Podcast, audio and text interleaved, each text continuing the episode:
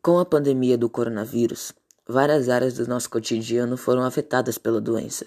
Uma delas é a área dos esportes. Com isso, houve diversas consequências na área do futebol. As partidas estão acontecendo com portões fechados, sem torcida, para evitar a aglomeração. E os jogadores estão realizando os testes da Covid-19 todos os dias antes da partida.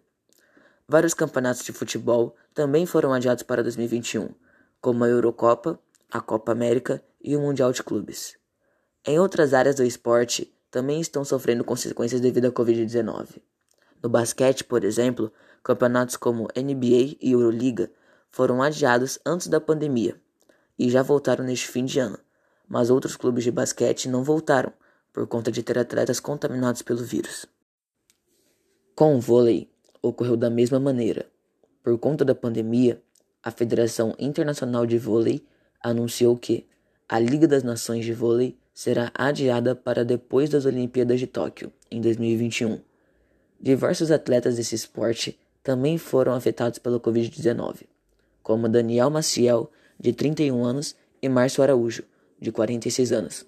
Os dois são brasileiros e atuam pela seleção do Brasil no vôlei.